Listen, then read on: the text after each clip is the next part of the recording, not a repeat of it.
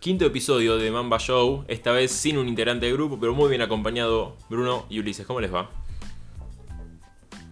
No, le dejamos el espacio para que Francisco Leiva se justifique, porque nos vendió que se fue al médico por un dolor de garganta Y no le creo. y tenemos la duda de que el dolor de garganta se lo provoca la novia más que, Bueno, que por estarlo dando notas en, otra- en otros podcasts. bueno, o sea, no, no- no le creemos al 100% que se fue al médico. Según él sí, pero bueno, no, nosotros no le creemos, le creemos más que está con la novia. ¿Cómo le va, chicos? ¿Cómo vivieron esta primera ronda del Mundial?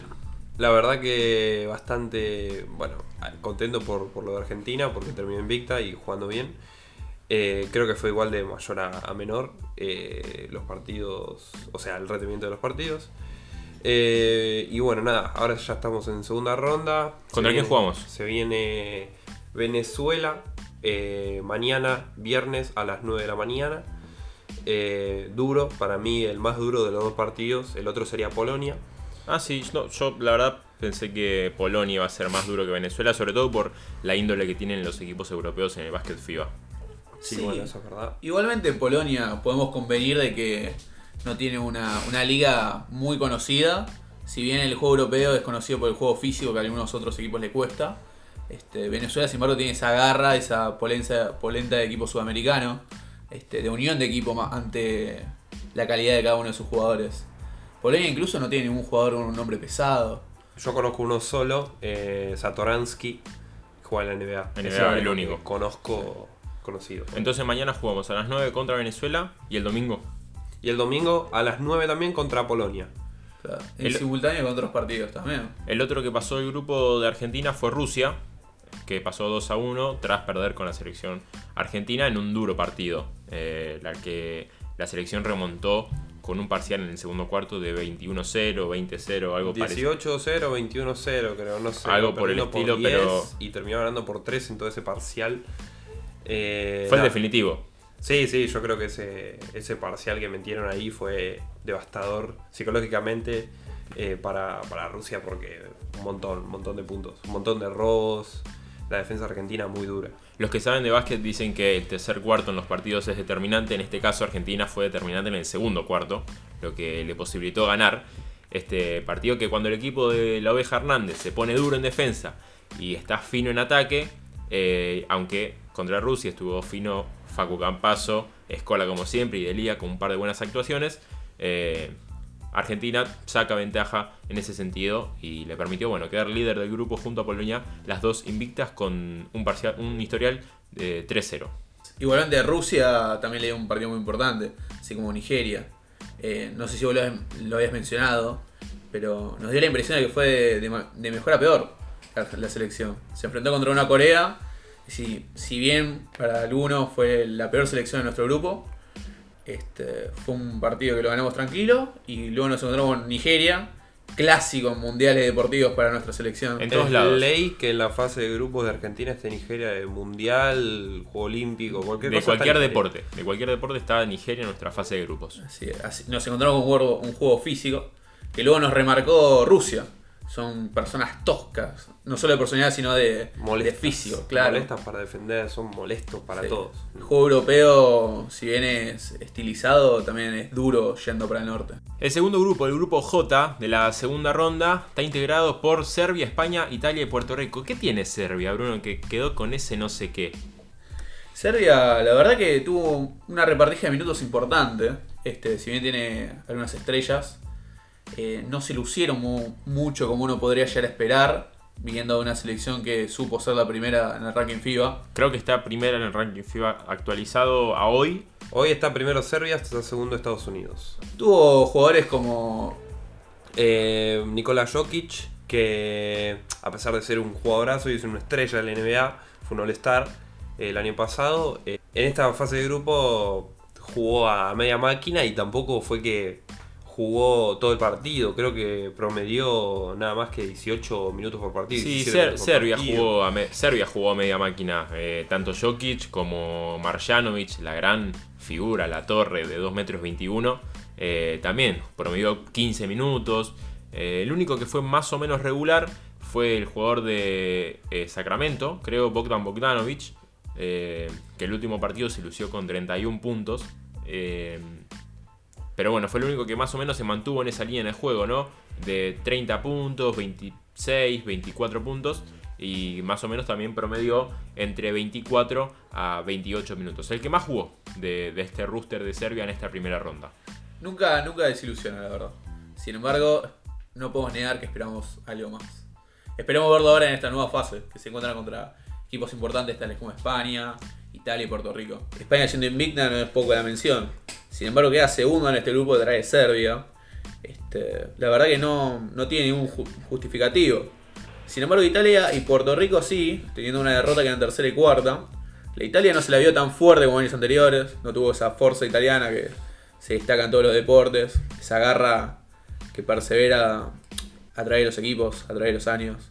Y Puerto Rico no sufrió de clasificación, no es un equipo que destaca por haber llegado, sí tuvo un par de encuentros complicados con Túnez y un equipo bastante accesible como Irán, pero llega, llega, llega llegando, como quien dice. para dar pelea. El grupo K está integrado por Estados Unidos, Brasil, Grecia y República Checa. Estados Unidos eh, y Brasil los únicos invictos del, del grupo de Estados Unidos que pasó también a media máquina pero sufriendo. O sea, tenemos para remarcar que Ricky Rubio, el base de la selección española, eh, citó un tuit a, Dono- a Donovan Mitchell, el base escolta de la selección estadounidense, diciéndole bienvenido al básquet FIBA. Así que los estadounidenses se pensaron que esto era así como, bueno, vamos a jugar un poquito en el recreo, un poquito en el patio. eh, pero no, muchachos, la verdad que el básquet FIBA se nota que es mucho más duro, que es mucho más intenso eh, que un partido NBA. Así que se vio en los resultados de los partidos. Estados Unidos no dominó eh, en ninguno de los tres juegos. Eh, se puede decir que en el primero, pero en los últimos dos eh, no fue que sacó 20 puntos de diferencia, ni mucho menos. El segundo equipo, Brasil, que le ganó con una polémica a Grecia.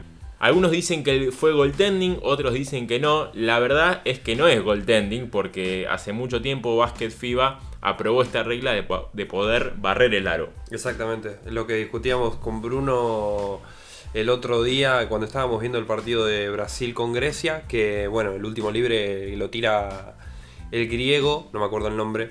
eh, Papa Nicolau, creo. Ah, ese. Papá La Nicolau, verdad, verdad. con los nombres griegos estoy mal.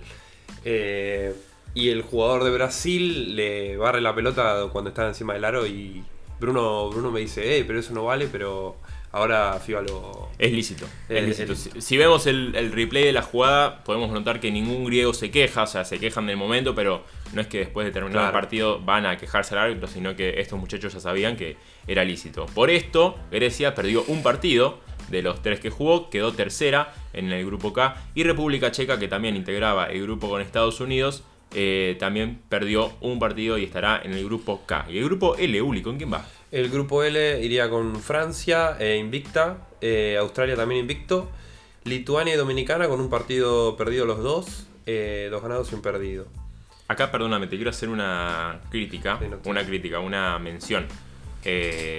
Vos me habías dicho que Australia no pasaba a segunda Sí, ronda. verdad, me verdad. habías dicho, no, Canadá, Canadá. Yo le tenía Canadá". mucha fe a Canadá y bueno... eh, El único jugador conocido de Canadá, ya lo mencioné con Fran Leiva el otro capítulo, el capítulo anterior, fue Corey Joseph. Yo un base de. NBA muerto, muerto, mal. eh, bueno, qué sé yo. Seguimos Era- con el repaso, perdón mi- la interrupción. Era mi... mi- apostaba a Canadá, qué sé yo. Austra- Australia igualmente tiene jugadores estrellas, incluso hay algunos que se han pasado a otros equipos, como Kyrie Irving. No es, ba- Sí. no es poca la mención, Kyrie Irving es un base bastante importante. También, sí. Cuenta con Simmons. Simmons, pero Simmons no fue por el problema este que tuvo en el que tuvo en la NBA que no quiso ir porque cambiaba de equipo y qué sé yo y Prefirió quedarse. eh, prefirió Claro. quedarse eh, así que bueno nada no, no fue con Simmons Cuenta con nombres importantes, eso es lo que quería hacer una mención Ah, antes bueno, de que me cortaras. Este, pero sí, es verdad que hay una diferencia de nombre. En cuanto a países puede ser un poco difuso uno interpretarlo, pero bueno eh, Francia eh, hoy terminó la fase de grupos. El último partido fue con Dominicana que le ganó. Eh, igualmente República Dominicana está dentro del grupo del grupo L. Así que bueno, nada, Francia siempre tiene ese, ese poderío con los jugadores que ese juego molesto que siempre es muy muy característico de, Francia. Lo que notemos es que es muy físico el, conjunto francés y muy alto. Eh, sobre todo teniendo en la pintura a un muchacho como Rudy Gobert, que tiene 2 metros 18, tiene unos brazos de 6 metros cada uno y si quiere, bueno, puede hacer lo que quiera al lado del aro, lo que quiera, la vuelca sin saltar, hace lo que quiera. Lo que me sorprendió de este grupo, de esta segunda ronda, es la clasificación de Lituania, que yo la daba como favorita a que pase invicta. Y en mi PRODE eh, la situé con una victoria por sobre Australia, pero no fue así. Esto se revirtió hoy. Eh, la derrota de Lituania dejó con un historial 2-1, permitiéndole a Australia pasar invicta a la segunda ronda.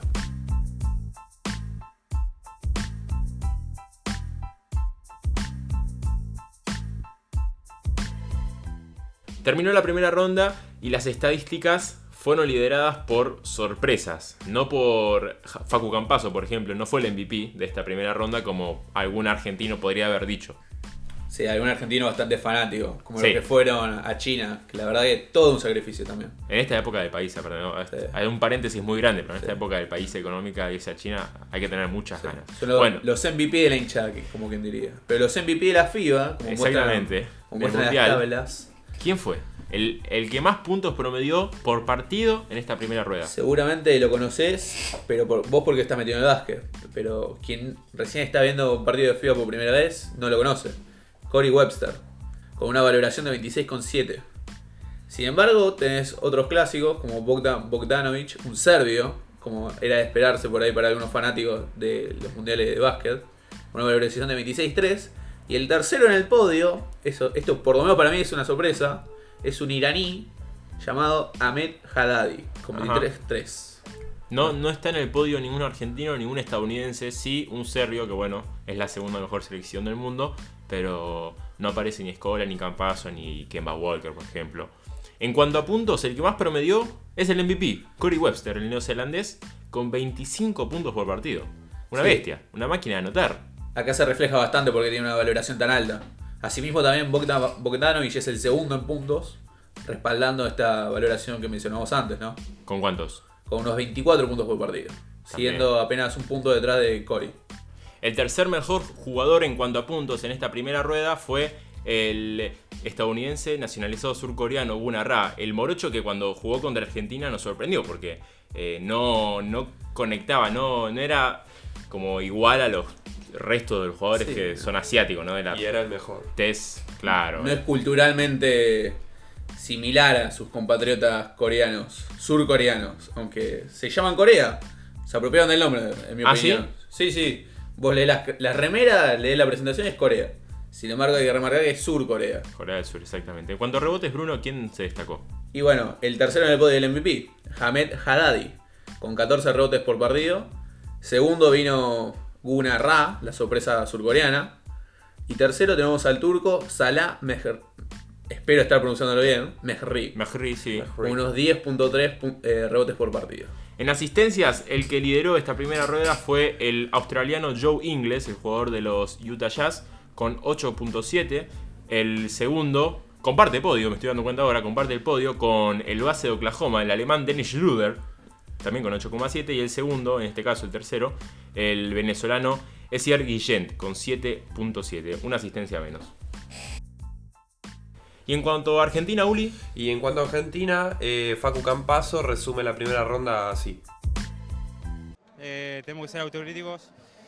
Si queremos eh, seguir subiendo escalones como equipo, seguir subiendo nivel y poniendo nuestro techo más alto, tenemos que mejorar pero bueno, hay que, hay que, tenemos que jugar mejor, podemos jugar mejor, por eso lo digo. Así que nada, contento por la victoria que, que, conseguimos. También es bueno ganar jugando más o menos.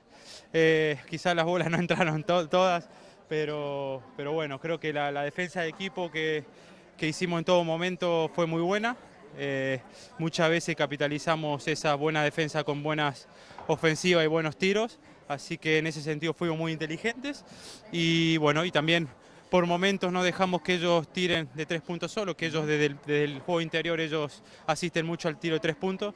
Cuando dejamos hacer esas ayudas es cuando mejor defendimos. Lo bueno es que se puede mejorar, lo bueno es que, hay que para el próximo partido Venezuela y Polonia, eh, nada, ya a Venezuela lo conocemos muy bien, a Polonia no tanto, pero nada, creo que el- esta victoria para nosotros era muy importante para arrastrarla al, al siguiente grupo. Y cada punto, cada punto cuenta, ¿no? No, no queremos que terminar eh, el partido antes de tiempo, queremos jugar los 40 minutos, creo que es lo que se vio al final en los últimos partidos, así que eh, nada, muy contento por el equipo, por cómo reaccionó en los momentos difíciles y nada, esto sigue. Ahí escuchábamos al cordobés, al base argentino, eh, recalcando ¿no? lo que fueron los pros y los contras de esta primera rueda, de esta primera rueda, así bien digo, eh, que tuvo a la selección argentina que pasó invicta de grupo. Y Escola hizo historia. Escola sí, pasó a ser el segundo anotador de la FIBA. El segundo anotador me refiero al segundo jugador con más puntos hab- habiendo anotado En en, mundiales. partidos de mundiales FIBA. En mundiales. Exacto. ¿Y quién es el máximo anotador en la historia de los mundiales, Uli? El máximo es un brasileño, se llama Oscar Schmidt. Espero estar pronunciándolo bien, la verdad no sé cómo es exactamente.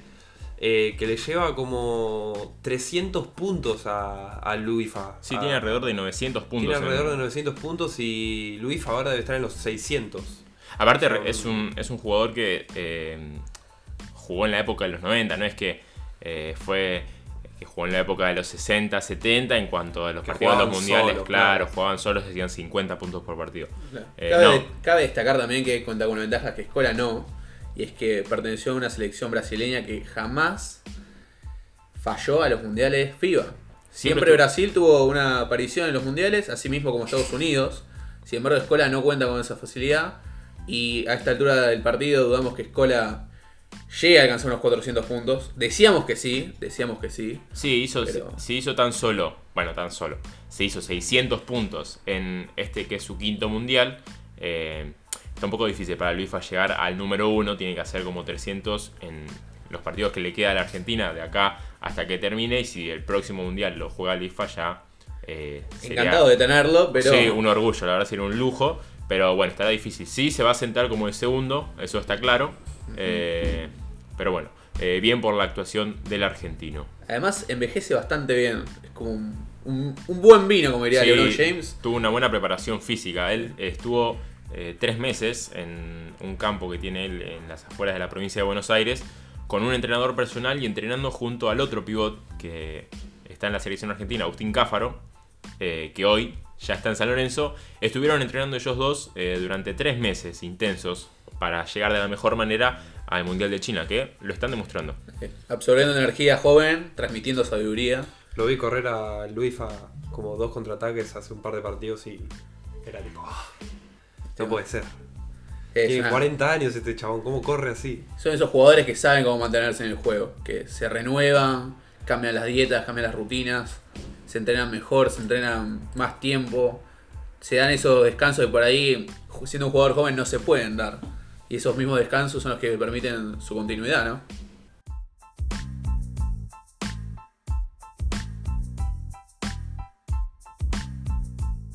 Para ir cerrando este quinto episodio de Temamba Show, gracias a todos los que están ahí siempre escuchándonos, bien atentos, eh, nosotros mismos les recomendamos una serie de partidos de esta segunda ronda, además de los de Argentina contra Venezuela y contra Polonia. Bueno, uno sería Francia contra Lituania eh, a las 9 de la mañana del sábado. Eh, bastante interesante va a estar ese encuentro, va a ser bastante duro, pues son muy buenas las dos selecciones. Sí, la misma mañana del sábado, media horita más tarde, seguramente va a estar jugando en simultáneo en algún punto. Se encuentra Giannis Antetokounmpo y su selección Elena contra sus compañeros de la NBA de Estados Unidos. Contra su compañero de equipo Chris Middleton. Exactamente. No sé si será difícil, si le dará gusto, pero seguro que a nosotros nos va a dar gusto ver ese partido. Sí, y después eh, está España-Serbia el domingo a las 9 de y media de la mañana. Eh, pasa que ese partido no creo que ningún argentino lo esté viendo o lo vaya a ver porque, bueno, el domingo juega la selección a las 9, entonces... A ver, si lo querés ver, lo puedes ver. Capaz pero- en el entretiempo de Argentina el partido este esté Claro. en juego y ahí podamos pispear unos 10 minutos. Estas son las recomendaciones de The Mamba Show. Nos vamos despidiendo de este quinto episodio. Ha sido un placer tenerlos acá, Bruno, Ulises y a quien les habla a Guido. Bueno, Fran le mandamos un saludo que está en el doctor. Esperemos que se recupere bien y Eso hice decir, no sé. Sigo no- sin creerle. No le creemos mucho desde parte del equipo, pero bueno. Le mandamos un saludo grande y nos reencontramos el próximo episodio con más de Mamba Show. Chau.